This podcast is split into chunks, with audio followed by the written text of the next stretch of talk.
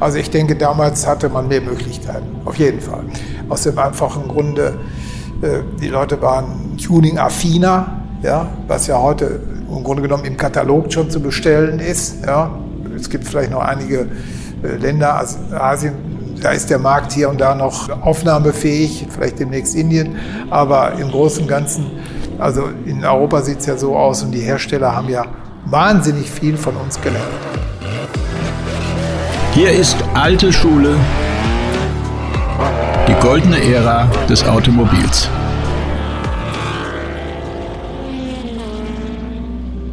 Da sind wir zurück. Mein Name ist Carsten Arndt und diese Ausgabe duftet nach Adel, nach teurem Leder und eleganten Hölzern. Ich bin zum bekanntesten Jaguar-Veredler der Welt gefahren, zu dem Mann, der mit seiner Firma britische Eleganz und perfekte und vor allem haltbare Ingenieurskunst zusammengeführt hat. Die Rede ist von Jochen Aden und den habe ich auf seiner Burg Zelem in der Nähe von Kleve, nahe der holländischen Grenze besucht, dem hunderte Jahre alten Familiensitz, wo er schon seinen ersten Zweiräder frisiert hat. Wahrscheinlich gibt es keinen standesgemäßeren Ort für ein Interview, in dem dem es um Jaguar geht und am leichten Echo hört man förmlich, wie es dort aussieht. Toll, viel Spaß jetzt mit Jochen Aden. Wie ging denn das bei Ihnen los? Ihre Eltern haben Landwirtschaft betrieben? Ja, also ich bin hier aufgewachsen, auf Zedem aufgewachsen. Meine Eltern hatten einen landwirtschaftlichen Betrieb. Die eigentliche Anlage ist ja schon recht alt, aus dem 11. Jahrhundert nachweislich. Wir sind auch gerade dabei, das Ganze aufzuarbeiten. Aber unabhängig davon habe ich hier meine ersten Gehversuche gemacht. Genauer gesagt in dem kleinen Backhaus. Wenn ich äh, darüber nachdenke, äh, dann erinnere ich mich da sehr, sehr gerne dran. Das heißt also, hier wurden die ersten äh, drei oder fünf PS-Maschinen zu 8 PS äh, umfunktioniert. dann ging es los äh, oder dann ging es weiter mit BMW-Maschinen. Das heißt also 250er BMW, DKW 175, äh, NSU Max und dann wurden diese Maschinen oder diese Maschine zerlegt und dementsprechend aufgebaut und wir waren also dann ein Club von sehr begeisterten Motorrad- oder Moped-Freaks. Ja, so ist das Ganze entstanden. Ja, dann war das Moped nicht mehr so interessant, dann kam das Motorrad und äh, die Motorräder im Nachhinein wurden dann gegen Fahrzeuge eingetauscht und aber die Besessenheit, äh, drehendes Material zu besitzen, die war bei mir immer schon vorhanden. Ich glaube, das fing mit dem Roller an oder mit dem Dreirad, ich weiß es nicht. Okay. Ja. Und Sie hatten aber auch immer den Drang, es zu verbessern technisch. Ich hatte immer das Gefühl, ähm, das sieht gut aus, aber man könnte es vielleicht noch hier und da etwas abändern. Also deshalb sage ich immer, ähm, meine Autos sind nicht verbessert worden, sie sind einfach nur verändert worden. Ja, ich meine, weil der Hersteller im Grunde genommen ja schon gute gutes Material geliefert hat. Ja, Sie können das jetzt auch aufnehmen, wie Sie das möchten, aber ich bin der Meinung, äh, das englische Engineering ist eine, ein gutes Engineering. Äh, es ändert sich auch sehr mit dem Deutschen, ja, nur irgendwo äh, ist man da nie auf einen gemeinsamen Nenner gekommen. Ja, das ist ja heute, spiegelt sich das ja auch, ich würde sagen, wieder. Ja, ich könnte leider sagen, ja, und äh, äh, ich persönlich finde es natürlich auch ein bisschen schade, dass man politisch äh, sich so ein bisschen auseinander dividiert oder wirtschaftlich sich auseinander dividiert. Aber gut, das ist halt so und äh, wir haben uns der Aufgabe gestellt, uns äh, irgendwann mal in den 70er äh, Jahren äh, sich mit dem Engländern oder verstärkt mit den englischen Fahrzeugen zu beschäftigen. Und das war eine Herausforderung, die war nicht zu unterstützen. Das muss man ganz klar sagen. Sie sind angefangen so ein bisschen mit Rennfahrerei, ne? Ja, die Rennfahrerei, die hat mich auch immer fasziniert. Das äh, muss man schon sagen. Nämlich, äh, es war einmal äh, den Drang, es auch wieder ein bisschen von der, von der Technik zu optimieren, ja, und das dann selber auszuprobieren. Äh, und ich hatte vielleicht auch äh, das Glück, dass ich die Kombination schaffen konnte zwischen Technik und, und einem guten Fahrstil. Ja, und das hat noch ein bisschen Erfolg eingebracht, muss ich sagen. Man hätte das Ganze auch weiter ausbauen können, extrem ausbauen können. Die Möglichkeiten, die waren gegeben. Sie waren, sind damals BMW gefahren und ich war Porsche BMW noch, ne? gefahren, ne? Porsche gefahren. Ich habe ein, ein, Angebot von, von, von Leden damals gehabt, einen Dolomite zu fahren, Werkswagen zu fahren. Ja, das war also sehr verführerisch. Ja, ich habe in Snitterton äh, Testfahrten gemacht äh, und war, glaube ich, äh, sehr überzeugend. Und aufgrund dieser dieser äh, guten Leistung hat man mir ein Angebot gemacht, habe mich aber, ich muss auch dazu sagen, ich war damals, glaube ich, um die 20, äh, ich musste mich auf mein Geschäft konzentrieren. Ja, ich hatte damals, ich war, wenn Sie so wollen, äh, auf mich selber gestellt. Ich, äh, wir hatten also ein oder zwei Leute. Ich glaube, das war 72 oder 71. Äh, und da war es wirklich so, dass jede Mark zählte und die Rennerei äh, konnte auch nur dann gemacht werden, wenn man das sich finanziell erlauben konnte, beziehungsweise ich habe da auch nie, ich habe nie die Möglichkeit gehabt, dieses Geld für Motorsport freizustellen. Aber trotzdem auch weiterhin ja später auch nochmal sehr erfolgreich, da kommen wir auch noch drauf.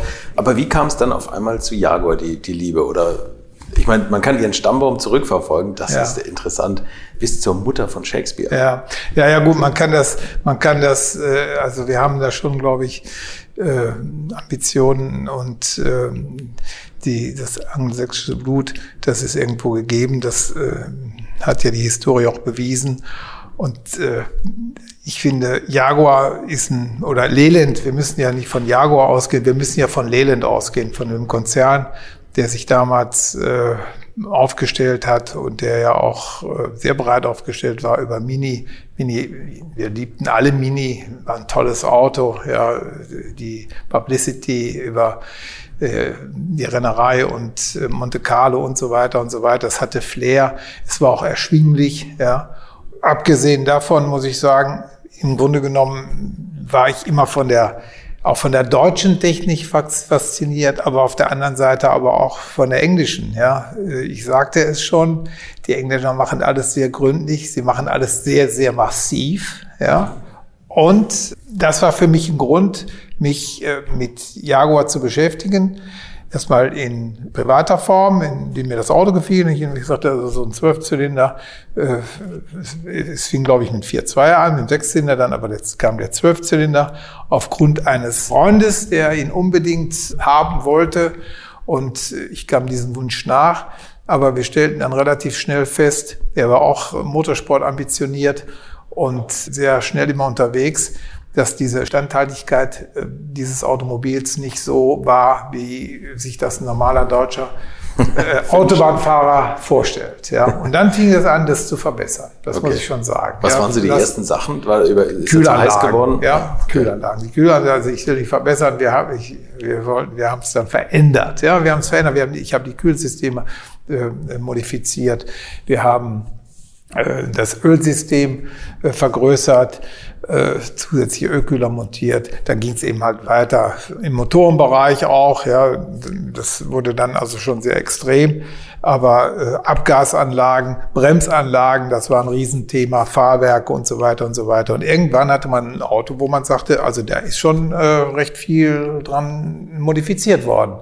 Und die Haltbarkeit äh, die muss ich sagen, die wurde dann also, das machte dann so ein bisschen Schule in den internen Kreisen. Ja, also das wurde dann weniger pressemäßig äh, dargestellt. Im Nachhinein kam auch die Presse und hat das Ganze dann aufgenommen und äh, honoriert. Ja, insofern, dass wir da auch, glaube ich, eine recht gute Presse gehabt haben, neutrale Presse, was ja nicht immer ganz so einfach ist im Land des Automobils.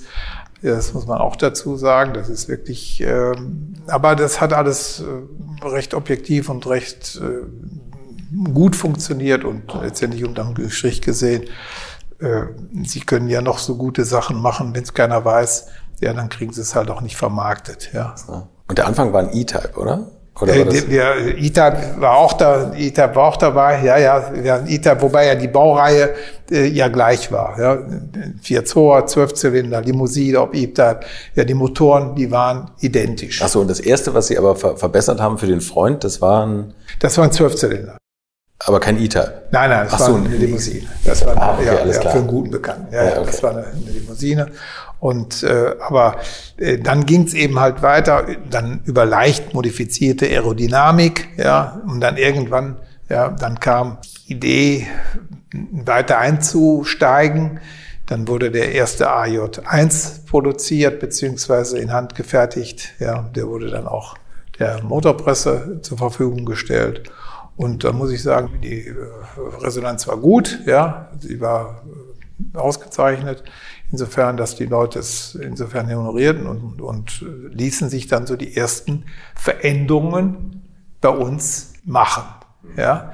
Was natürlich auch hinzukommt, wir hatten hier im Dorf, also ich bin dann äh, 76, 72 angefangen, 76 habe ich mein, meine erste, mein erstes Unternehmen oder erweitert und bin nach Kleve. Das sind äh, acht Kilometer. Und die damalige Lehlenvertretung, ich glaube, die war zum dritten oder vierten Mal schon insolvent. Ja, und in diesen Räumlichkeiten hatte ich die Möglichkeit, die anzumieten. Ja, ja. Und das habe ich gemacht. Dann habe ich gedacht, na gut, aber ist doch mit einem relativ hohen Risiko verbunden, wenn du jetzt äh, mit, einer, mit einem Vertragsstatus anfängst. Und wie äh, schaffst du es, dass du dementsprechend, äh, Kleve war ja ein überschauliches Städtchen, die Wirtschaft, die war auch nicht, boomte nicht so wie heute in keinster Weise. Wir hatten zwar ein bisschen Industrie, aber die Industrie hatte sich verabschiedet im Laufe der Jahrzehnte. Also insofern war ich auf den überregionalen Markt angewiesen. Und dann kam das natürlich hinzu, ja, indem ich mich extrem so ein bisschen mit der Technik beschäftigt habe. Und ähm, dann, wie kriegst du Leute nach Kleve, die ihr Auto in Kleve kaufen und nicht in Düsseldorf, in München und was weiß ich, in Hamburg, ja? Und also jetzt bin ich, habe ich den zweiten Schritt vor dem ersten gemacht, ja, also so kam das ganze Paket und die Leute kamen dann im Laufe der Jahre und haben dann ihre, ihr Fahrzeug bei uns quasi äh, modifizieren oder auch komplett äh, erworben. Und Sie haben dann also so feste Kits, also Sie haben jetzt eben schon gesagt, mit dem AJ1 ging's los. Ja. Das war quasi ein Auto, wo Sie gesagt haben, so, das ist die Limousinenbasis und wir machen Bremsen, Fahrwerk, Motor, ja. standfester und dann hielt das Ding. Und das hat ja auch nicht lange gedauert. Dann ist das bei Jaguar angekommen. Das ja, gut. eigentlich die besseren Jaguare bauen. Ja, gut. Ich meine, Jaguar, muss ich sagen, äh, wurde sehr schnell aufmerksam auf uns. Das muss ich schon sagen. Ja. Und äh, wir sind 82 angefangen in neuen Räumlichkeiten. Und da haben wir dann die erste Lilienvertretung drin gemacht. Wir haben Minis, äh, Rover, Land Rover und so weiter und so weiter am Markt angeboten. Und äh, um auf Jaguar zurückzukommen, ja klar, Jaguar-Leute waren im Grunde genommen, äh, weil auch die Stückzahlen stimmten, wir waren gut, wir haben uns sehr gut äh, mit den Kunden verstanden. So muss man es sehen. Kundenbindung ist ja wahnsinnig wichtig. Das war so 83, 84 und da muss ich sagen, ähm, da haben wir auch die, die Motorshow, die Jochen Rind, die damalige Jochen Rind Show in Essen gemacht ja, mit Unterstützung, muss ich sagen, von seitens des Herstellers. Wir haben zwei modifizierte Fahrzeuge vorgestellt, ein XJS und äh, eine Limousine und in Form von Komplettfahrzeugen. Alles das, was wir bis dato gemacht haben, wurde da präsentiert. Und das war natürlich schon, da waren wir schon sehr stolz, auf einer Messe zu sein, ja, und unsere Arbeiten zu präsentieren. Es war Neuland, uns gegenüber war Alpina. Ja, äh, das war auch äh, schon eine, wahnsinnige Hausnummer. Ja, wir kannten uns äh, insofern. Alpina ist ja nun auch ein sehr innovatives, damalig schon ein sehr innovatives Unternehmen gewesen. Und so kam man insofern also auch ins Gespräch. Und unter anderem lernte ich damals auch Rüdiger Pfalz kennen, der heute leider Gottes verstorben ist, aber zu dem wir wirklich nachher ein freundschaftliches Verhältnis hatten und äh, der uns auch teilweise auch mit Teilen beliefert hat. Also wir haben auch immer geschaut, dass wir das gute, erfahrenes deutsches Zubehör in unseren englischen Fahrzeugen kombinieren durften oder konnten. Ja, das ja. war, glaube ich, ein Teil unseres Erfolges. Ja, das ging ja nachher bis, bis äh, zum Getriebe. Ja, wir haben die ersten vier Stufen Getriebe gemacht in Verbindung mit ZF. Das muss ich sagen, das hat äh, aufgrund unserer Nachfrage haben wir eine langjährige, jahrzehntelange äh, Kontakte zur Industrie aufgebaut, die wir heute noch haben. Die Engländer äh, waren sehr interessiert, immer zu erfahren, was wir im Petto haben, was wir vorhaben, haben sich das auch immer äh, gerne erklären lassen. Ja, das ging dann nachher mit dem Cabriolet los. Ja, das, das, ist eine gute Geschichte, ja. Ja, das da, ist eine gute Geschichte. Da waren Sie der Erste, der ein Vollcabrio nach dem E-Type gebaut hat. Ne? Mit dem TÜV in Essen, mit der Forschung in Essen, haben wir das Auto gemeinsam gebaut. Und ich glaube, was uns sehr, sehr geholfen hat, das ist einfach äh, die deutsche Gründlichkeit. Ja, wir haben ein komplett neues Auto äh, zerlegt, ja, was natürlich bei manchen schon Panik ausgelöst hat. Ja, man war es ja gewohnt, Autos zu modifizieren, ja, bedingt auch, es kamen ja viele äh, Kleinserienhersteller oder viele Tuner, ja, die das äh, toll gemacht haben, wie ich schon erwähnte, äh, Alpine, AMG und so weiter. Und aber wir sind hingegangen und haben einen komplett neuen XJS, der damals schon 70.000 Mark gekostet hat oder 72.000 Mark, den haben wir dann quasi zerlegt und haben dann das Dach entfernt. Ja, die komplette Bodengruppe wurde verstärkt, das Ganze wurde genauestens immer wieder untersucht äh, von, äh, vom TÜV Essen. Und aufgrund dieses umfangreichen Umbaus, ja, wir haben die komplette Dachkonstruktion, wir haben alles in eigener Regie mit unseren Zulieferern, muss ich dazu sagen, aus dem Umfeld konstruiert und in, in Kleinserie gefertigt. Ja. Unglaublich. Ja, das ist, das war eine gute Leistung. Und wir haben natürlich immer wieder geguckt, wo gibt's äh, die besten Pumpen, ja, wer liefert wo was.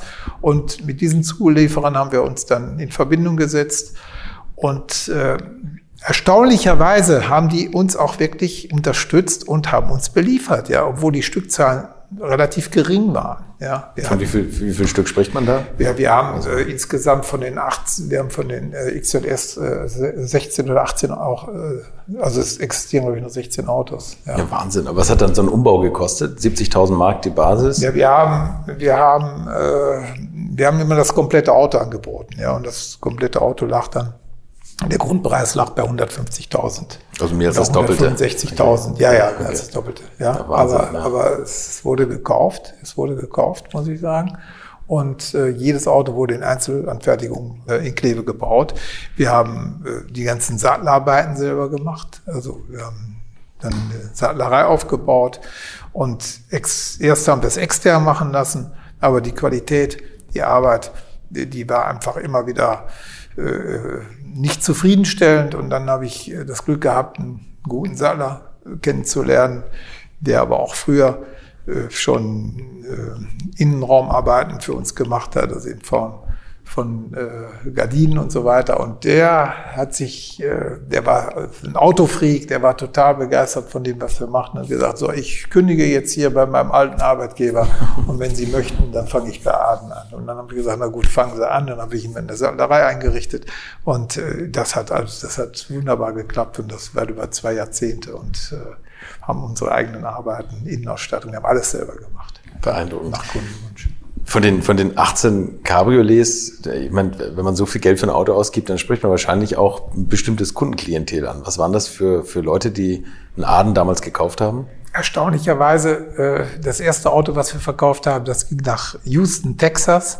Das habe ich 1985 auf der IAA. Erstmalig war ich auf der IAA und äh, hatte das Vergnügen, dieses Auto zu präsentieren auf einen kleinen äh, auf einen kleinen Messestand äh, und, äh, und ein, ein, ein Amerikaner äh, kam nach, ähm, nach Deutschland mit seiner, mit seiner Frau und wollte, hatte Zwischenstation in Frankfurt gemacht und wollte weiter nach Stuttgart fliegen und ähm, die Frau such, sollte sich einen, einen Mercedes aussuchen ja, ein SL aussuchen. Ja, das war genau sein Plan mit einer kleinen Europareise, aber das Auto sollte in Stuttgart zusammengestellt werden. Ja, und er war von dem, oder seine Frau war von dem Cabriolet, was in, in Rot präsentiert wurde, so begeistert gesagt, ich, das Auto will ich haben. Ja, und ich habe ihm das Auto verkauft. Und dann wurde die Reise auch angeblich äh, umgeplant. Die sind nicht mehr nach Stuttgart gefahren. Ja, und äh, das war das erste Fahrzeug. Wir haben auch jahrelang Kontakt gehabt, muss ich sagen. Und äh, äh, ich glaube, das Fahrzeug ist nachher in die Erbmasse gegangen. Es sind immer noch in der Familie, was bei vielen, vielen, vielen Adenautos der Fall ist. Irgendwo werden sie am Markt relativ wenig angeboten. Wir wissen aber, wo sie stehen. Ja, und hier und da wird schon mal ein Auto dann doch äh, verkauft, aber dann bietet man uns das Fahrzeug schon mal an und wir haben da meistens auch schon wieder Kunden, die sowas äh, suchen, insbesondere auch einige Modelle, die doch äh, von der Technik stark modifiziert worden sind und die sind sehr begehrt. Hm, ja, das glaube ich. Also ich ist mir auch aufgefallen, dass wenig angeboten werden und, und dass einige schon sehr hohe Laufleistungen haben auch. Ne? Also dass die auch tatsächlich im Alltag gefahren werden. War das denn für Sie das Cabriolet? Ich meine, das war ja damals wahrscheinlich für Sie schon großes Risiko, so sehr, so viel Modifikationen in so ein Auto einzubauen. War das gleich ein Volltreffer für Sie oder musste noch viel nachgearbeitet werden, was Karosseriesteifigkeit und sowas anbelangt? Das Entscheidende war natürlich, ein gutes Auto mit einer funktionierenden Technik äh, anzubieten. Was mir immer unangenehm war, wenn man irgendwas ausliefert, egal ob es ein Ersatzteil ist oder ein komplettes Fahrzeug ist, wenn Reklamationen kommen. Ja, und äh, klar, Sie können in keinem Fahrzeug reingucken und äh, was eine Neukonstruktion anbelangt, äh, da können Sie natürlich, haben wir nicht die Möglichkeit, das so zu testen wie ein Hersteller. Ja, die Möglichkeiten, die ist nicht gegeben, aber wir haben immer versucht, optimal zu entwickeln. Ja, wir haben auch unsere Fahrzeuge überwiegend, die Aerodynamik wurde im Windkanal getestet, ja, und äh, haben da auch, äh, muss ich sagen, bedingt dadurch, dass wir bei Ford in, in, in Köln äh, diese Möglichkeiten hatten, ja, im Nachhinein äh, haben wir das immer sehr gut verstanden, warum wir immer Termine kriegten, obwohl die immer Monate ausgebucht waren. Aber wenn wir anriefen, wir hatten einen neuen, wir haben einen neuen äh, Aerodynamiksatz, ja, da kriegten wir innerhalb von einer Woche oder zehn Tagen kriegten wir einen Termin. Ja. okay. Ja. Und äh, gut, warum auch immer, kann man sich äh, natürlich selber seine Gedanken machen. Aber Ford hörte ja damals zu. Oder Jago gehörte zu Ford. Ja. Eben, die haben dann gleich die Daten mitverwendet wahrscheinlich. Ne? Und insofern, gut, wenn man sich die Autos angeguckt hat, äh, war naheliegend, warum, weshalb. Ja, und das Gleiche, um das, auf das Cabriolet äh, zurückzukommen, ja, das hat man sich dann auch sehr gut angeguckt, von der Konstruktion angeguckt, von Seiten des Werkes. Und dann wurde das Ganze, muss ich sagen, bei Kamann in Osnabrück mehr oder weniger durchgesprochen. Ja, so, so will ich mal sagen. Jeder, jeder ja. der nicht so dezent ja. redet, sagt nachgebaut. Ja, ja, ne? so durchgesprochen. Und äh, wie vieles durchgesprochen worden ist.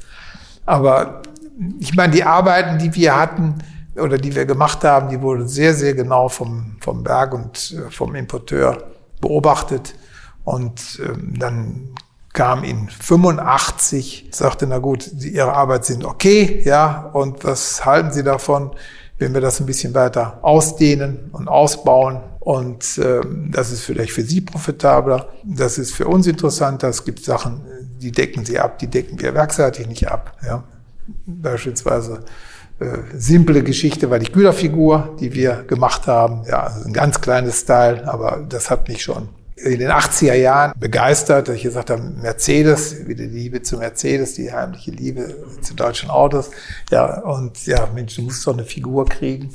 Die müsste, man müsste es doch äh, hinkriegen. Und für diese wunderschöne Jaguar-Figur, für diesen Springer, ja, eine Abnahme zu bekommen, weil diese Figur einfach auf den Jaguar draufgehört. Ja, genauso wie das Flying Bee auf dem Bentley, ja, ja. oder die Emily auf dem Rolls-Royce, ja. Und da haben wir lange dran gearbeitet, was die Technik anbelangt. Und irgendwann äh, wurde das dann TÜV-mäßig abgenommen, ja, und äh, das Ganze wurde dann auch, die sich dann haben wir auch dann patentieren lassen, was auch nicht einfach war. Ja. Sie sind nach wie vor der Einzige mit TÜV, ne? Wir sind der Einzige, ja gut. Es gab Mitbewerber, ja, die haben die kopiert äh, und äh, haben mehr oder weniger den Markt auch so ein bisschen äh, aufgemischt.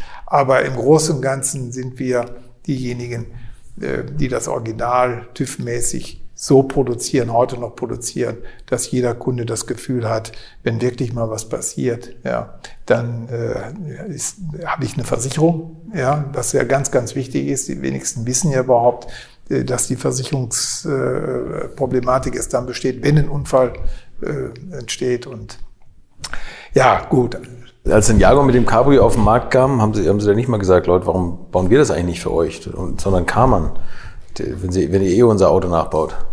Kann ich Ihnen sagen, wir hätten das, das, wir haben, das hätten wir gar nicht geschafft, ja. Aus dem einfachen Grunde, äh, wir hätten das kapazitätsmäßig nicht geschafft, ja. Ich hätte das, äh, wir hatten noch Anfragen auf der Messe in Frankfurt. Also wir hätten wirklich äh, zwei Dutzend Fahrzeuge verkaufen können. Ja, nur es ist ja auch mal so, sie verkaufen, ja, dann wollen die Leute oder der Kunde will es dann relativ schnell haben. Und das war kapazitätsmäßig, ja, einfach nicht umzusetzen. Ja, nach meinem kaufmännischen Verständnis. Andere hätten vielleicht gesagt, mache ich Anzahlung, ja, und machen wir schon, kriegen wir hin.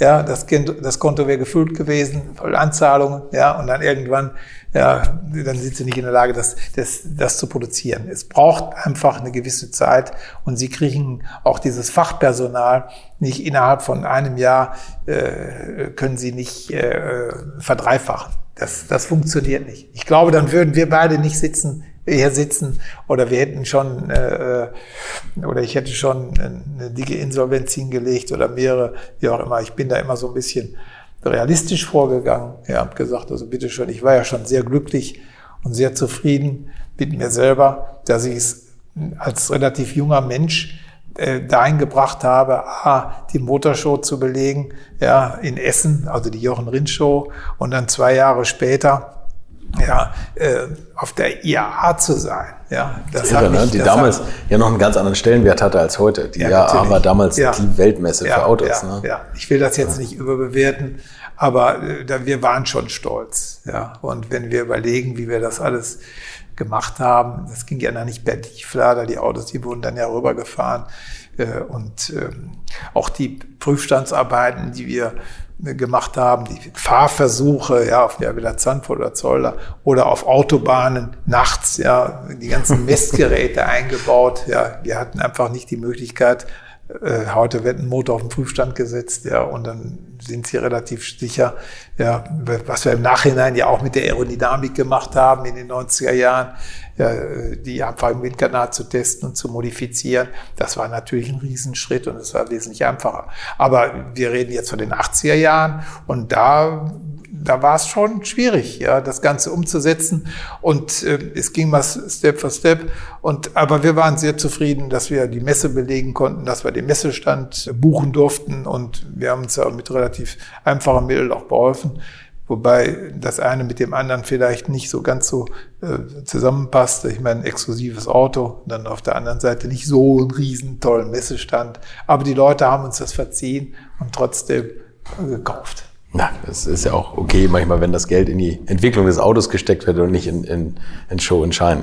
Nochmal zurück zu den Testfahrten. Das finde ich immer interessant, weil das aus heutiger Sicht so, wirklich so weit weg ist. Und das höre ich auch von den, Herbert Linge zum Beispiel, der, der hat das von Porsche erzählt, aus den 50er, 60er Jahren, wo die nachts gefahren sind. Sie haben das genauso gemacht. Sie haben die Motoren sind die nachts auf der Autobahn hier um Kleve und, und ja, ja. Wir haben nachts, also wir haben nachts, man traf sich abends um 10 Uhr in der Firma, äh, unsere Techniker oder unser äh, führender Ingenieur, mit dem ich im Grunde genommen die ganzen Entwicklungen, wir haben ja die ersten, die ersten Turbomotoren gebaut, alles in Handarbeit. Das kann man sich heute gar nicht mehr vorstellen. Die Krümmer, die wurden erst in Gips, dann in, zusammengeschweißt und dann stellten wir immer wieder fest, wir haben ja auch dazu gelernt, dann hatten wir die Möglichkeit, dann wurden die ersten Krümmer, die wurden gegossen, bei Montfors gegossen. Montfors war erster Starter bei Porsche. Ja, das war natürlich ein Rieseninvestment für uns im Verhältnis gesehen, ja, mit den kleinen Stückzahlen. Aber wir haben dadurch extrem technische Sprünge gemacht, ja. Die Motoren waren dicht, die Leistung war gegeben. Wir hatten keine Abgasprobleme mehr.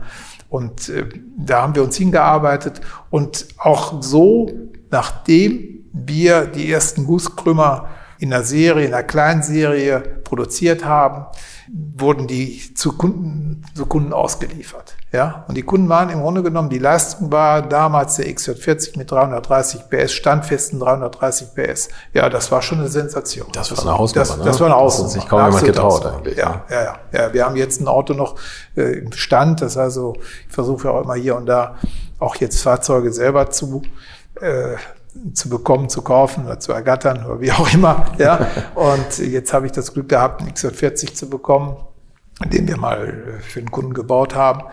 Und äh, wenn man sich das halt anschaut, das war schon eine interessante Arbeit und, äh, und äh, sehr, sehr äh, gut durchdacht. Ja, also wirklich gut durchdacht. Und, und nur das, wie, wie bei der Bausubstanz letztendlich, hat Bestand. Ja, alles andere wird irgendwann vernichtet oder wird entsorgt. Und äh, haben Sie manchmal, wenn Sie in so einem Zwölfzylinder die Schläuche sortiert haben, neidisch auf ihre Kollegen, die BMW und Mercedes getunt haben, geguckt. Das ist ja, wenn man sich, also das ist für mich immer faszinierend, wie man überhaupt irgendwas in so einem Jaguar-Motorraum findet. Das ist, ich finde das irre. Ja gut, ich meine, das Problem, sag ich, äh, war vielleicht darin, die Leute zu motivieren. Ja, also wenn das war ein Hauptproblem. Ja, also einer der, äh, wir hatten mal einen Entwicklungsingenieur, der kam von AMG, äh, der war auch einige Jahre bei uns und äh, das war ein, ein, ein, Riesen, ein Rieseneinsatz, äh, diese Leute immer wieder zu motivieren und zu sagen, na gut, die Engländer, die arbeiten halt anders. Das fängt ja schon mit dem Gewinde an, mit dem Zollgewinde. Ja, ja äh, da musst du dich dran gewöhnen. Äh, und das ging nachher, das, das zog sich wie ein roter Faden. Ja, und aber trotzdem diese Leute zu motivieren, um dass sie nicht nach kürzester Zeit, was natürlich auch sehr häufig der Fall ja, die haben einfach das Handlos geschmissen. Hat gesagt, so, machen Sie, was Sie wollen, aber da packe ich nichts mehr an. Ja, ja. Und, das, das, das, das, ging ja auch teilweise schon bei Serienmodellen. ja, also ich kann mich dran erinnern, äh, dass wir innerhalb von 5000 Kilometer oder 4000 Kilometer mal äh, fünf Motoren gewechselt haben, ja, bei Serienfahrzeugen, ja, wo einfach wo einfach äh, äh, immer wieder ein, ein kapitaler Schaden, bedingt durch Pleulager, äh, äh, Problematik auftrat. Und, ähm, und da gibt's äh, also interessante Stories auch unter den damaligen Mitarbeitern, die das teilweise gar nicht mehr umsetzen konnten. Ja, die gesagt haben, also jetzt reicht's mir. Ja, ich kann mich an einen Meister erinnern. Ja, er kam der Kunde klappend rein. Das war der, den man innerhalb von kürzer Zeit mehrere Motoren eingebaut hat. Ja, und wir kriegten die Motoren ja komplett geliefert. Ja, das hat jetzt nichts mit dem Tuning zu tun. Jetzt sind wir wieder bei der Serie. Bei der Serie ja. ja. Wir haben ja parallel gearbeitet, ja, wo der Meister sagte, wo der Klapperten reinkam, wo der Meister sagte, lassen, machen Sie mal den Motor an. Der war mittlerweile schon so ein bisschen alkoholisiert. Ja, dass der, von dem mussten wir uns natürlich dann ganz schnell trennen. Ja, dass der schon gar nicht, der hörte schon gar nicht mehr, wenn einer klappert in die Halle reinkam. Ja, wir lachen da heute drüber. Ja, ja aber das war schon äh, eine Hausnummer. Ja, der konnte es nachher nicht mehr sehen. Der hat sich dann nachher anderweitig orientiert, ist aber in der Branche geblieben. okay. Sollte man sagen, welches Fabrikat? Nee, vielleicht nicht. und, und was sind so die, die tiefgreifendsten Motormodifikationen? Also haben Sie dann auch tatsächlich alles geändert, wie man es jetzt, sagen wir mal, von Alpina kannte oder sowas? Motoren ja. komplett nachbearbeitet, ja. Pleuel neu. Ja. Was Sie sagten das? Wir haben komplette Motoren, das heißt eigene Kurbelwelle äh, produzieren lassen. Ja, äh, eigene Kolben, Kolben wurden bei Cosworth gebaut, nachher bei Male gebaut.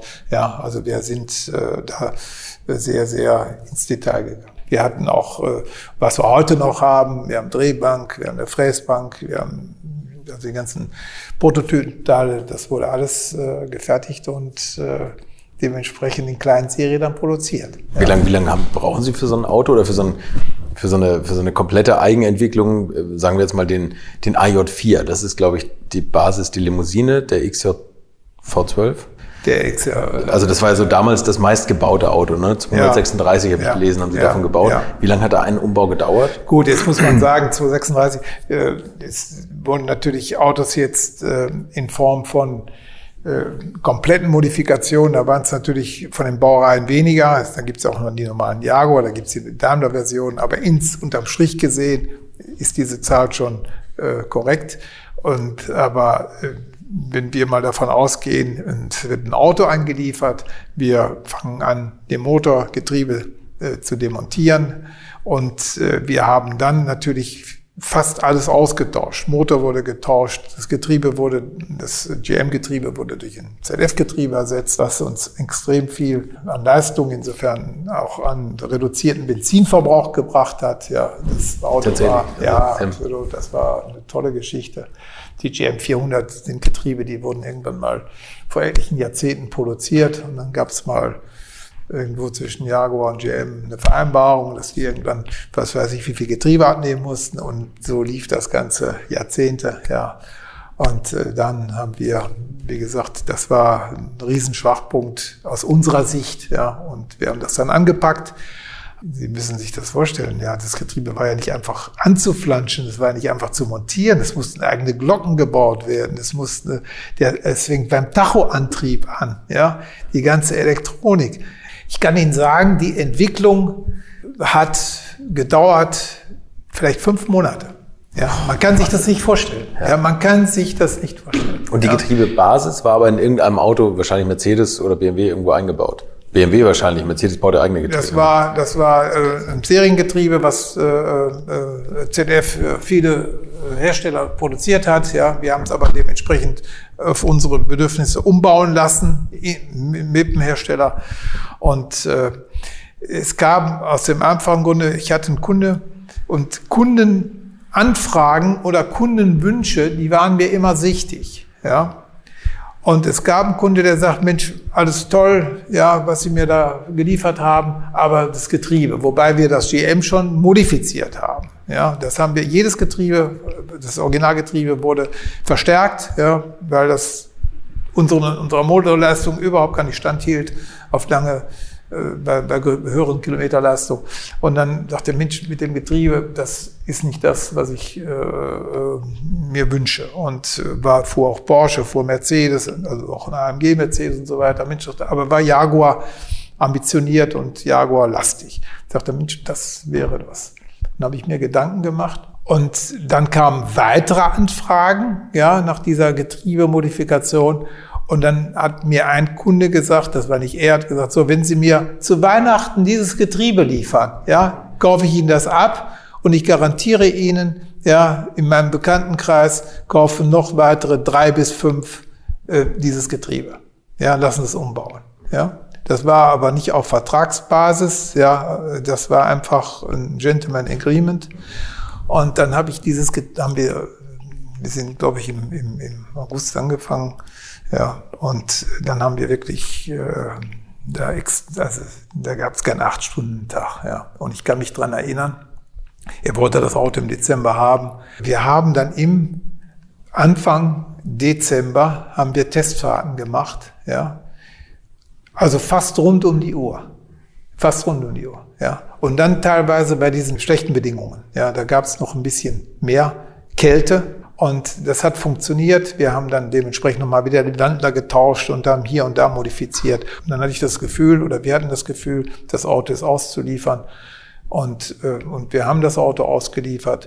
Und die Aufträge kamen auch, erstaunlicherweise auch von seinem, aus dem Bekanntenkreis. Ja.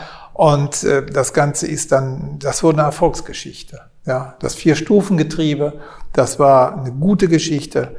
Dann kam hinzu, äh, dass wir dann die Autos mit mit ABS bestückt haben. Das ist ja auch Wahnsinn. Da war der erste, ne? Der ja, erste, der Jaguar mit ABS der ersten, hat. Wir haben mit Airbag, wir haben die ersten Airbags gemacht, ja. Äh, und wir, somit konnten wir ein AJ4 oder ein AJ2 in einem kompletten aktuellen technischen Paket darstellen. Also da war ja Jaguar eh immer bekannt, vielleicht mal eine Generation immer zurückzuhinken. Über welches Baujahr reden wir da bei, bei dem IJ3 oder wo Sie das ABS eingebaut haben? Was war ja, das? Das waren, 80er, äh, ne? das, war, nee, das war Ende der, äh, Ende der 80er. Ende der 80er. Ja. Mhm. Also da hatte Jaguar das noch lange nicht fest im Programm, Airbags auch nicht.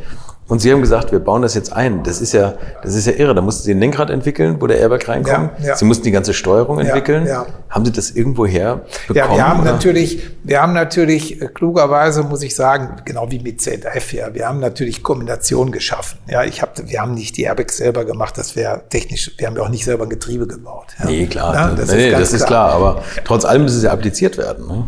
Natürlich. Und äh, was natürlich ein ganz wichtiger Bestandteil äh, des des, Erfolges grundsätzlich ist ja, ja, sie müssen, wie beim Motorsport, wo ich ja auch Ambitionen zu gehabt habe oder heute auch noch habe, ja, sie müssen kombinieren. Ja, der Erfolg liegt einfach in der, in, in der Organisation, in der Kombination und zu erkennen, so, das könnte in meinem Auto reinpassen und könnte nicht reinpassen, das passt nicht rein, das müssen wir tauschen. Ja, und das eine mit dem anderen zu kombinieren, äh, glaube ich, das ist äh, ein Teil des Erfolges. Ja.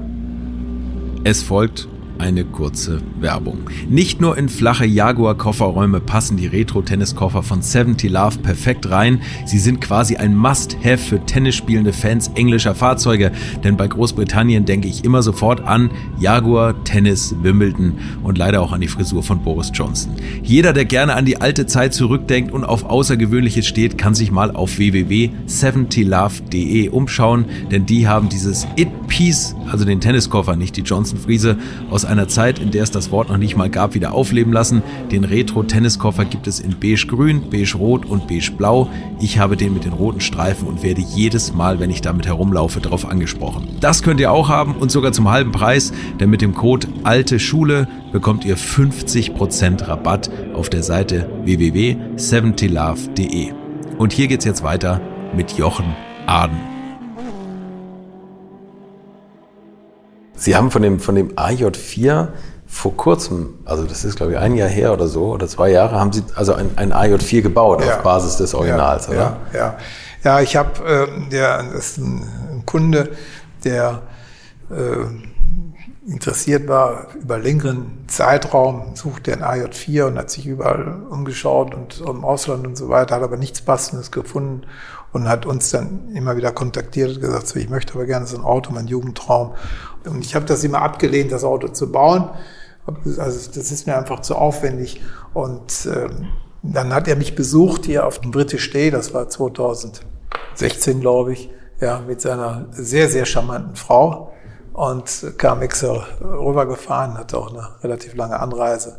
Und ja, wir kamen dann wieder ins Gespräch und können wir denn nicht und wollen wir nicht und äh, haben das mal überlegt und äh, ja, und dann habe ich äh, seine charmante Frau gefragt, wann sie Geburtstag hat. Und das war dann irgendwann, ich weiß nicht, im Juni habe ich gesagt, so, nicht in diesem Jahr, aber im nächsten Jahr, ja, dann äh, werden wir das Auto dann ausliefern. Ja, das war einfach so eine spontane Aussage, die ich natürlich im Nachhinein nicht bereut habe, aber äh, es ist schon ein extremer Aufwand, sowas zu rekonstruieren äh, und wieder neu aufzubauen. Haben Sie noch die ganzen alten Werkzeuge? Ja, wir haben die alten Werkzeuge teilweise noch und äh, klar, und man musste sich ja gut, ich hatte, ich muss auch dazu sagen, also man hat mir wirklich auch Zeit gegeben, man hat mich nicht unter Druck gesetzt und äh, das Auto wurde dann auch fertig und äh, er ist zufrieden, er ist heute auch zufrieden, wir sind in Kontakt und ja, das war die AJ4-Geschichte. Aber wir haben so viel Anfragen, auch äh, was den Station anbelangt. Ja, also ich, Kombi, ne? Ja, den Kombi auf Basis des Coupés. Das ist ja. unglaublich. Ja, also und gut, ich werde natürlich äh, logischerweise auch nicht jünger. Und äh, es ist halt äh, schwierig, da dementsprechend den Nachwuchs zu finden, der mit dem gleichen Elan an so ein Projekt drangeht, wie man das vielleicht selber oder wie man das mit seinen früheren Mitarbeitern gemacht hat. Es hat sich auch ein bisschen geändert. Ja? Die Zeit hat sich, also die Generation ist anders, eine tolle Generation, die wir jetzt haben. Ich habe ja selber drei Kinder, ja, und ich bin also davon überzeugt, die machen das genauso super und genauso toll, wie wir das gemacht haben, nur die machen es anders. Ja, und ob das jetzt äh, noch alles umsetzbar ist, ich bin davon überzeugt, wenn man gewisse HJ-Projekte rausziehen würde, wie beispielsweise den Station und würde eine Kleinserie, was weiß ich, von acht oder zehn ja, Autos wieder auflegen. Das wäre wirtschaftlich machbar, ja, und der Markt ist da. Der Markt ist absolut da. Also los. Ja, also los. Ja, ja, ja, ja genau. Es genau. klingt so einfach. Ja, aber man, man, muss natürlich eine perfekte Basis anliefern eigentlich. Ne? Man muss ja, die Autos finden, die, die Basisautos. Gut, die Basisautos, äh, man hatte natürlich, äh, die sind zu finden. Ja, man nimmt einer der letzten äh, Sechs-Liter-Fahrzeuge. Das ist schon möglich. Ja, und die werden ja eh komplett zerlegt und man hätte dann auch dementsprechend äh, Innenausstattung oder was die Außenlackierung oder die komplette Lackierung anbelangt, könnte man auch noch wieder verbessern. Also es ist vieles, vieles möglich. Man hätte natürlich auf der anderen Seite ein tolles Einzelstück, ja, in limitierter äh, Auflage und äh, die Kunden äh, wären natürlich dann auf lange Sicht gesehen, glaube ich, hätten auch äh, ein gutes Investment. Also man muss, ein kleiner Aufruf, wer von euch Jaguar-Fan ist und eine charmante Frau hat. Das ist, glaube ich, der Schlüssel zum Erfolg. Ach, der kann hier mal vorbeikommen ja, schön, bei Herrn Aden und dann sein Auto ja, bestellen. Ja, Wenn wir zehn davon finden, dann kriegen wir die Serie voll. Sind da noch in den, jetzt in den AJ4, sind da noch aktuelle Sachen mit eingeflossen, wo Sie gesagt haben, da, da wissen wir es inzwischen besser als früher und das können wir nochmal verbessern? Oder haben Sie es genauso gebaut, wie Sie es früher ausgeliefert haben? Nee, wir haben das schon äh, genauso gebaut. Klar, also, exakt, ja, klar. Also von der Technik her. Mhm, ja, von der Technik her. Ja, bis auf den Motor wurde jetzt nicht so optimiert. Den gab es ja in mehreren Stufen. Ja, und äh, bis zum 6,3 Liter Motor. Das war jetzt bei dem Auto nicht der Fall, der natürlich einen extremer Aufwand darstellt über eigene Kurbelwelle, ich sagte schon, andere Kolben und so weiter. Muss natürlich, irgendwo gibt es natürlich auch gewisse Grenzen. Jetzt ja. wahrscheinlich auch die Frage, ob die bei Male noch ans Telefon gehen, wenn man sagt, wir brauchen nochmal zwölf von euren Ja gut, wir haben ja die ganzen ne? Unterlagen, insofern ist das ja heute auch, aber da gebe ich Ihnen recht, heute glaube ich, würde, wäre es schwierig, da äh, noch aus der alten Garde jemand zu finden. Das ist ja das Problem, ja. auch bei den Firmen Firmen, ZF, ja, ja. Male, da sitzt ja auch die neue Generation. Die, die haben immer einen Kaufmann neben sich sitzen und die sagen, Freunde, also mit denen müssen wir jetzt nicht mehr reden. Ne? Ja, ist ja. Das ist ja leider so. Ja, ne? ja, das ist schon das richtig. Ja. Aber gut, jetzt müssen Sie natürlich auch noch davon ausgehen, wo wir natürlich auch mitzukämpfen hatten. Ja, also Kampf, man kann jetzt nicht vom Kampf reden, ja, aber mit den äh, nicht so einfachen äh, Abwicklungen, das war ja immer noch wieder äh, unser äh, Produzent auf der Insel. Ja, das muss man einfach. Der schrullige Jaguar-Hersteller. Jaguar selber, ja. ja. Äh, wobei ich sagen muss, ich habe auch gute Kooperationen gehabt mit dem Hersteller. Ja, ich kann mich also an einen German erinnern, Nick Schede, ja, der wirklich ein Ohr für Arten hatte. Es kamen andere Leute aus, dem, aus der Entwicklung die wirklich äh, Aden begeistert waren, also und die immer wieder versucht haben, äh, uns zu unterstützen. Ja, also gerade bis zur Kooperation, dass man gesagt hat, warum geht man nicht hin und äh, unterstützt Aden, ja, Sie oder integriert Aden im, in, in so. unserer in unserer Produktion. Ich meine, was Alpina für BMW genau ist. Genau das Gleiche. Ja. Ich meine, ich war ja oft genug drüben. Ich habe ja die Entwicklungen gesehen. Ich habe ja äh, auch Fahrzeuge unterm Palito gesehen, Adenautos. Ja, ja, in der Entwicklung. Ja, ich ja. habe es ja gesehen. Ja. Die da standen? Die da standen. Ja, wo, ja, die geguckt haben, was machen sie und was können wir davon machen. Ja, ja, ja. So. Und das ist einfach so. Ja, und ähm, wir haben Verträge gehabt, die gingen in den 80er Jahren los. 85 äh, wurden die ersten Verträge geschlossen mit dem Hersteller. Ja. Aber genauso wie sie geschlossen worden sind, sind sie wieder in der Diskussion. Ja. Und wir haben, da muss ich sagen, also wenn ich, wenn ich diese Manpower, die da investiert worden ist, ja, um letztendlich das zu schaffen, was ich mit deutschen Zulieferern hingekriegt habe, wenn ich das mit, den, mit dem Hersteller hingekriegt hätte, ja, dann wäre es vielleicht nicht viel leichter, wäre es einfacher gewesen. Nun hat Jaguar natürlich immer wieder mit extremen Besitzerwechseln gekämpft. Ne? Also es war British Leyland, Ford, jetzt gehören sie zum, zum Tata-Konzern. Äh, welches, sagen wir mal, Jahrzehnt oder welches war für Sie die Phase bei Jaguar, wo es am einfachsten war? War es oder am, am, besten? Bei? War nie einfach. War immer war abends immer. immer schwierig. Immer. Okay. Immer.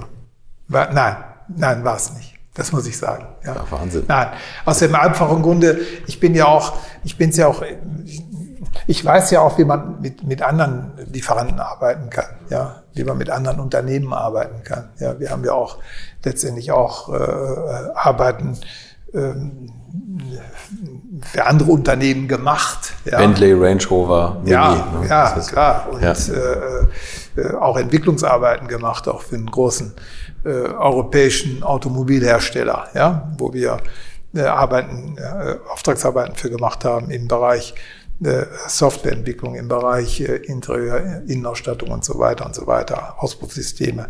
Und äh, also es, es, es muss einfach harmonieren. Ja, es muss harmonieren. Ja, man, wenn man versucht, äh, nicht, äh, man muss aufeinander zugehen, man muss äh, da also dementsprechend kameradschaftlich und äh, fair miteinander arbeiten, dann funktioniert das. Ja. Und aber äh, wenn Sie mich fragen, äh, welche Zeit äh, war die beste unter Ford oder unter Tata äh, oder wo Jaguar noch äh, selbstständig äh, am Markt äh, agiert hat, kann ich Ihnen sagen, Wüsste ich nicht, weil an sich die eigentliche Crew immer Englisch geblieben ist. Ja. Die war immer vorhanden. Wenn Sherman sagt, also tolle Arbeit und äh, zeigen Sie mir das mal, äh, dann äh, und ist begeistert und kann sich dann aber in den eigenen Reihen nicht durchsetzen. Dann bringt's auch nichts. Dann bringt's nichts. Ja. ja?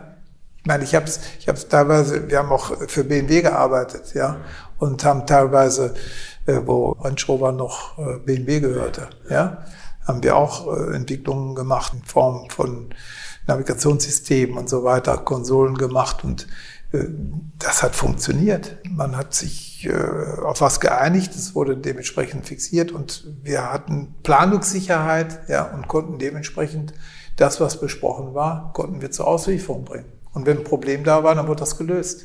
Ja, aber nicht, dass man im Nachhinein gesagt hat, also jetzt alles wunderbar, aber jetzt müssen wir erstmal im Nachhinein schauen, dass Homologationen mehr oder weniger nochmal wieder geprüft werden mussten, ja, indem man gesagt hat, also äh, beispielsweise, äh, wir haben eine, das, das Original Jaguar Cabriolet nachher zum 2 plus 2 umgebaut. Ja? Das heißt also, unser Auto war ein 2 plus 2, weil wir vom, vom Serienauto ausgegangen sind. Dann wurde werkseitig, wurde dann aber ein reiner Zweisitzer gebaut, das Cabriolet, das Vollcabriolet. Ja. Der Wunsch aber, eine hintere Sitzbank zu haben, die war ungebrochen von seitens der Kundschaft. Ja. Ja? Also sind wir hingegangen und gesagt, na gut, wir konstruieren um, bauen um und setzen in dem Originalfahrzeug eine hintere, in dem Original Cabriolet eine hintere Sitzbank war natürlich mit Aufwand verbunden, musste fahrwerksmäßiger umgebaut werden und so weiter. Haben wir dann auch für Jaguar selber gemacht, diese Umbauten. Ja. Und dann irgendwann kam einer auf die Idee und gesagt, aber ist das denn alles rechtens mit dem ganzen TÜV in Deutschland? Ja. ja. Und da ging's los, das Drama. Wissen Sie, was man gemacht hat? Nee. Ein Dauertest auf dem Nürburgring. Mit, mit der hinteren Sitzbank. Mit der hinteren Sitzbank. Aber ich glaube, das müssen Sie wegschneiden. ja, ja. Ob diese, wobei, ich weiß nicht, ob da überhaupt jemand drin gesessen hat, das glaube ich nicht. Hat, aber hat es gehalten? Ja. hat's gehalten, ja. Aber im Grunde genommen, um nur aber wieder Verzögerungen, ja. ich meine, die Anfragen, die waren halt da und wir haben auch geliefert, dann irgendeiner kam und äh, aus der Homologation, was weiß ich, ja, und gesagt, ja, jetzt müssen wir erst mal gucken, ob diese, ob diese TÜV-Geschichte auch dann äh, Bestand hat und jetzt Sie, Sie müssen sich den Aufwand vorstellen, ja ein Auto umbauen zu lassen und dann einen Dauertest auf Nürburgring zu fahren. Ja? Ah, diese ganze, dieser ganze Verschleißmechanismus, äh, ja, das Ganze, äh, was damit verbunden ist, dieser ganze Kostenfaktor. Ja. Für nichts ja eigentlich. Für gar nichts. Ne? Aber das hat das Ganze dann mal wieder um Monate mhm. verzögert. Ja. Unglaublich. Können Sie sagen, welche Zeit für Sie die besten Automobile bereitgestellt hat, wo die, wo die Basis am tuningfreundlichsten war oder am besten war. Weil manchmal ist es ja so, also sie machen ja auch aktuelle Autos oder Tattern. Äh, manchmal ist es ja gar nicht so, dass wenn perfekte Autos ausgeliefert sind, dann wird ihnen die Arbeit weggenommen. Also ich glaube, das erleben viele äh, Tuner oder Tuningbetriebe jetzt bei Mercedes und BMW, weil die Autos natürlich von den, von den Toleranzen immer enger werden. Da kann man jetzt nicht mehr viel am, am Ansaugstutzen rausfeilen, weil das alles schon sehr genau gegossen ist. Sagen Sie, dass, dass es heute sehr veredelungsfreundlich ist oder war es damals besser? Also ich denke, damals hatte man mehr Möglichkeiten, auf jeden Fall. Ja, man hatte mehr Möglichkeiten und äh, aus dem einfachen Grunde, äh, die Leute waren äh, Tuning-affiner, ja, was ja heute äh, im Grunde genommen im Katalog schon zu bestellen ist. Ja, es gibt vielleicht noch einige äh, Länder, Asien, da ist der Markt hier und da noch äh, aufnahmefähig, vielleicht demnächst Indien, aber im Großen und Ganzen, also in Europa sieht es ja so aus und die Hersteller haben ja wahnsinnig viel von uns gelernt. Ja, das muss man so sehen. Ich meine, das ist, das ist einfach so, ja. Und wir haben aufgrund der Tatsache, dass wir ja immer von Anfang an den Kontakt zum Hersteller hatten. Der wusste, was wir machen, ja. Der Hersteller war genauestens informiert bedingt durch Verträge, die wir hatten. Ja, es musste alles äh, homologiert sein, es musste alles dementsprechend gelistet sein. Ja, es ist ja äh, extrem viel Arbeit äh, aufgewandt worden, um unsere Teile letztendlich auch äh, übers Händlernetz verkaufen zu dürfen. Ja, Und äh, das äh, war für den Hersteller eine absolute Transparenz. Ja, er hatte jederzeit Zugriff drauf. Zumindest war es bei Aden so. Ich weiß nicht, wie es bei anderen war. Ja, ich meine, äh, gewisse Unstimmigkeiten gab es auch bei vielen, vielen, vielen namhaften Tunern in, einer, äh, in, in unserer Zeit. Ja, das, das war einfach so. Man hatte Kontakt äh, auf Messen und so weiter. Und der Hersteller bei uns war sehr gut informiert, was wir gemacht haben. Ja, äh, wir waren auch letztendlich auch davon teilweise wirtschaftlich abhängig, ja, weil wir Vertragshändler waren. Wir waren bis 99 einer der stärksten, ich würde schon fast sagen, europaweit an siebter Stelle, deutschlandweit immer unter die ersten drei, Autobäcker, Autokönig. Wir waren da wirklich äh, sehr gut aufgestellt aufgrund der Tatsache, dass wir auch eine Menge Autos abgenommen haben und äh, die gewisse Wirtschaftlichkeit, die war einfach gegeben. Ja, und diese Karte, das Ass hatte der Produzent und äh, von daher war man nie so frei, wie wir es heute sind. Ja. Genau, Sie haben das wieder ein bisschen zurückgestutzt. Aber Sie hatten, das muss man vielleicht auch noch sagen, Sie sind tatsächlich immer noch der bekannteste Jaguar-Tuning-Betrieb der Welt. Eigentlich Aden ist ja überall ein Begriff im asiatischen Raum, Osteuropa. Da, da ist Aden tatsächlich ja eine ganz große, ganz große Nummer. Sie haben überall ein riesen Vertriebsnetz. Und der Hersteller hat immer weiterhin Garantie auf die Autos gegeben. Und das fällt ja oft weg. Ne? Das freut mich, dass Sie das so sehen. Und äh, wir haben aufgrund unserer Verträge, die wir in den 80er Jahren geschlossen haben, ich sagte es bereits, haben wir immer wieder, wurde immer wieder nachgebessert. Ja, das heißt also, äh, wenn wir dachten, so, jetzt haben wir was Tolles zustande gebracht und jetzt sind wir wieder einen Schritt weiter, dann kam irgendeiner wieder auf die Idee zu sagen, aber hier müssen wir noch mal genauer reinschauen. Ja, und irgendwann haben wir festgestellt, dass wir auch systematisch immer wieder eingebremst worden sind. Ja? Bis das Produkt, was zur Diskussion stand, auch teilweise wieder vom Band lief. Das ist es ja auch. Die haben ja auch ja. begrenzte Modellzyklen, ne? wenn sie anfangen zu entwickeln. Ja, ja also das war schon äh, teilweise nicht so schön und es war auch teilweise nervig. Es war auch teilweise, muss ich auch dazu sagen, ja, im Nachhinein, das hat auch viele Mitarbeiter genervt. Ja, und ich hatte extrem gute, motivierte, langjährige Mitarbeiter, ja, die sie normalerweise nur über einen persönlichen Ehrgeiz dazu gewinnen können, ja, diese Arbeit zu machen. Ja, andere Leute konnte ich nicht bezahlen. Ja, also ich arbeite nur acht Stunden, ja, oder vielleicht samstags mal äh, einmal, äh, was weiß ich, im Monat. Das war die, das war einfach nicht möglich. Also ich brauchte extrem motivierte Leute und die habe ich wirklich äh, von Anfang an meiner Selbstständigkeit, das ist vielleicht auch ein Teil meines Erfolges gefunden, die mit mir mehr oder weniger auch das ist nicht alles durch meine Feder entstanden, in Gottes Willen. Ja, das wäre eine total falsche Aussage. Ich habe einen Teil dazu beigetragen, zu dem Erfolg von Aden. Aber der große Erfolg kommt auch von Leuten, ja, die auch von Kunden, ja, die uns auf Ideen gebracht haben. Ich hatte es erzählt mit dem Vier-Stufen-Getriebe. Und das eine mit dem anderen zu kombinieren, ich glaube, das ist das, was uns auch heute zusammengebracht hat. Mhm. Ja, Ganz sonst sicher. Würden wir, sonst würden wir dieses Interview nicht führen. Ja. das stimmt. Wir reden jetzt noch kurz über, über Ahn und dann müssen wir noch über Ihre eigenen Autos reden. Sie bieten jetzt auch Teile für alle aktuellen Jaguar-Modelle an. Was ist so das Wildeste, was Sie momentan bauen und anzubieten haben? Die letzte, die letzte Präsentation, die haben wir jetzt in Genf gemacht. Äh, äh, da haben wir also im vergangenen Jahr ein 700 äh, PS äh, IO23 vorgestellt, ja, und äh, das war mit, mit einem kompletten neuen Aerodynamikpaket. Aber die Tendenz geht einfach dahin, dass wir diesen Sonderfahrzeugbau mehr oder weniger noch begleiten werden, weil mir das auch noch Spaß macht.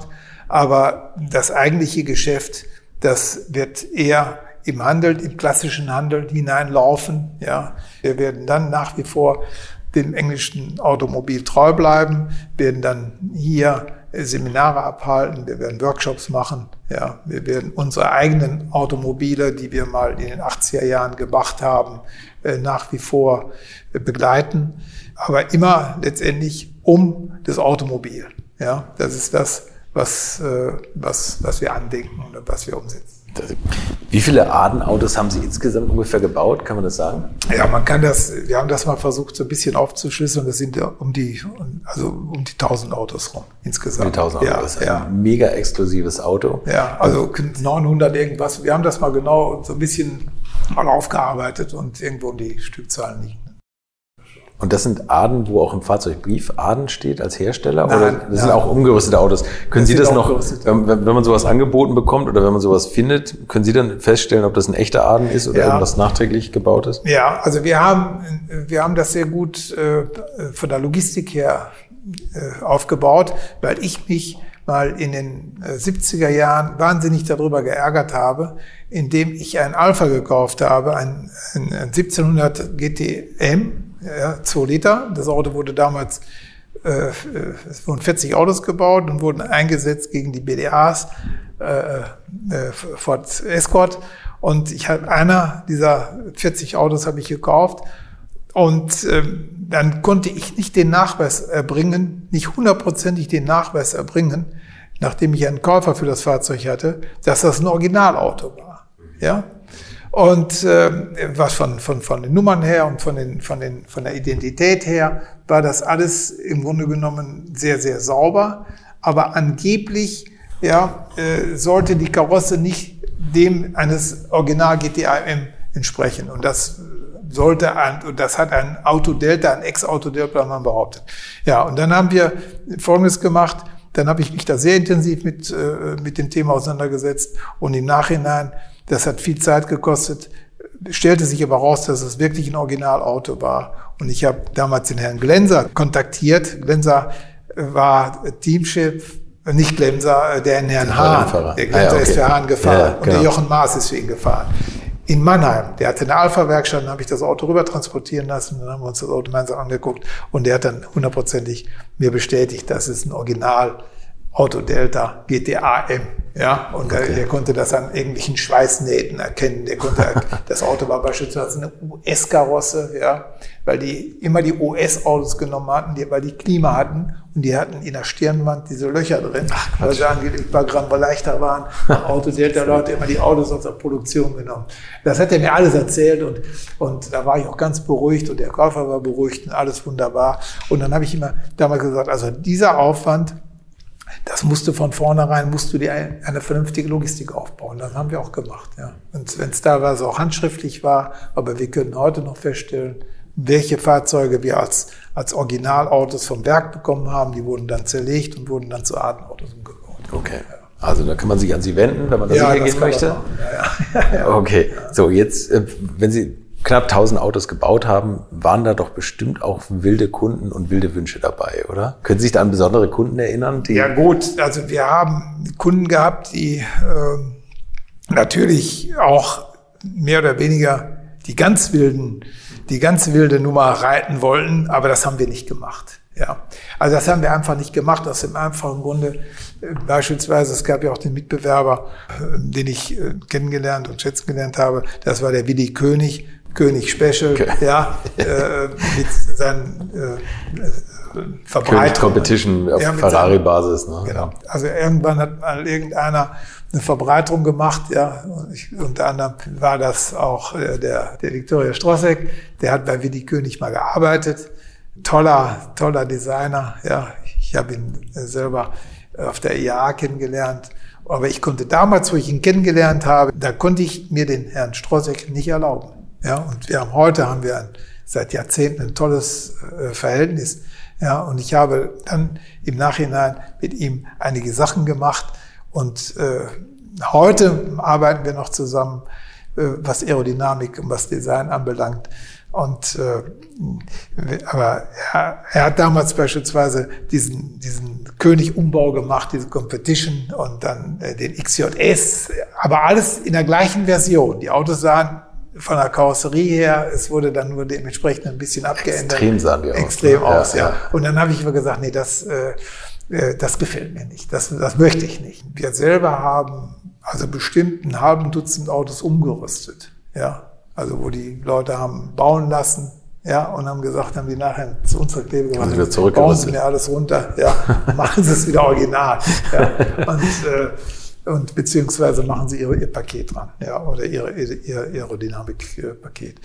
Und aber das, diese ganz wilden Sachen, das habe ich nie so gut gefunden. Und was ich auch immer abgelehnt habe, Fahrzeuge grundsätzlich umzulackieren, ja.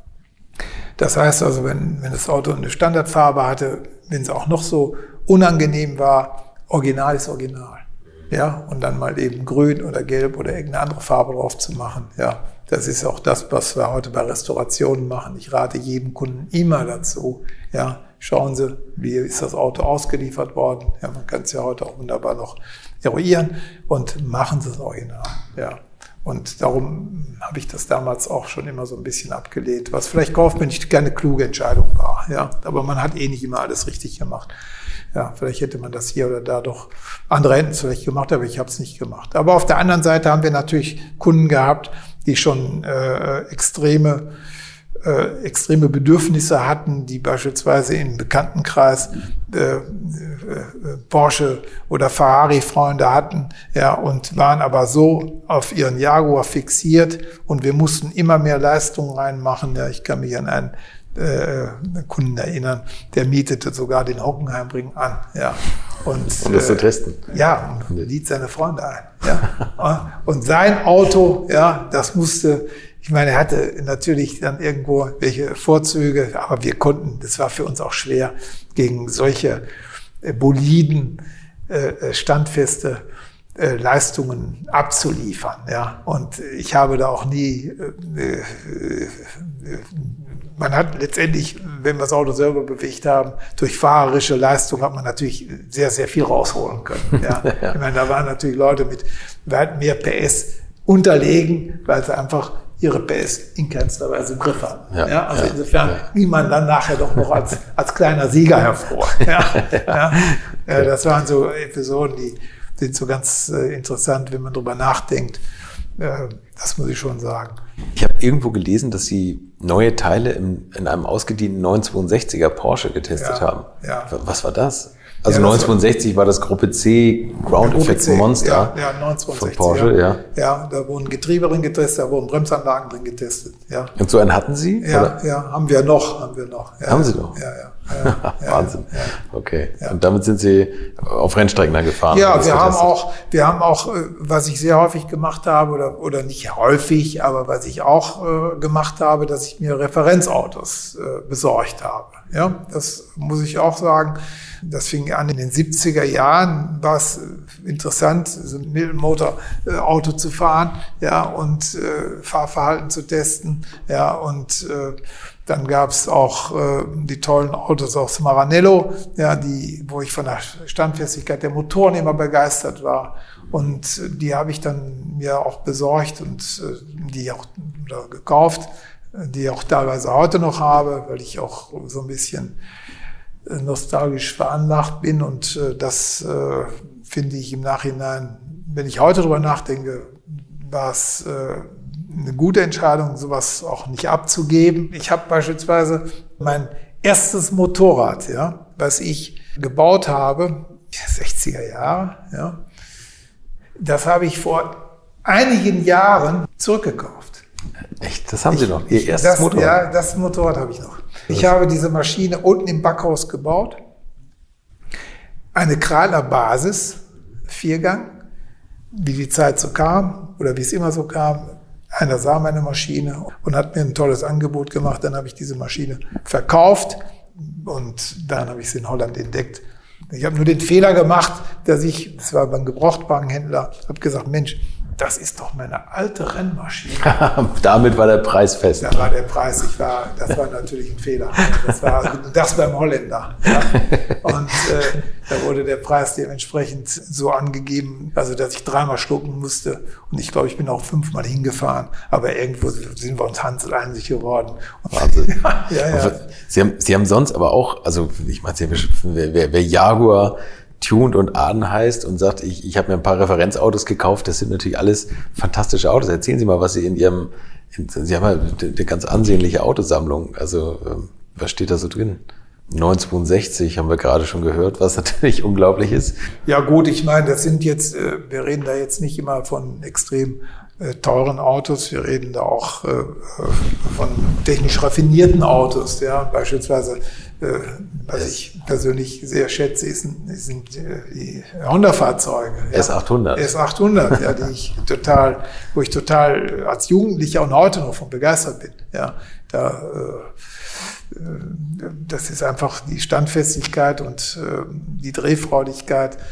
Aber klar gibt es natürlich auch äh, andere Fahrzeuge. Aber vielleicht schauen wir uns das einfach mal an und äh, dann können Sie sich das besser, können sich besser ein Urteil darüber erlauben. Herr Ahn, jetzt kommen wir zu meiner letzten Frage. Ja. Ich sage immer, wenn der, wenn der Sprit irgendwann mal zur Neige gehen sollte ja. und jeder kriegt die letzten 50 Liter auf den Hof gerollt, in welchem Auto und auf welcher Strecke verfahren Sie es? Ich glaube, ich würde es im Mini verfahren. Ja, ja, ja, ja. Um weit zu kommen. Was für ein Baujahr hatte, hätte der Mini? Der Mini, der hätte, der stammt aus dem, das ist ein Cooper, stammt aus den 80er Jahren oder Ende der 70er Jahre. Und ähm, das Auto ist äh, extrem interessant von mir aufbereitet worden, was die Modifikation anbelangt, ja. Und äh, ja, das ist das, was ich, wo ich auch sagen würde, ich komme am weitesten mit, nämlich also der Verbrauch, der ist sehr human, trotz Leistung, was immer ein Credo für uns war, also viel Leistung, standfeste Leistung mit im vernünftigen Verhältnis mit dem Verbrauch. Wie viel, also, PS, wie viel PS hat er jetzt? Der hat 125. Oh ja, gut, ja, ja, da, da, geht schon was ja, vorwärts. Ne? Ja, ja, ja.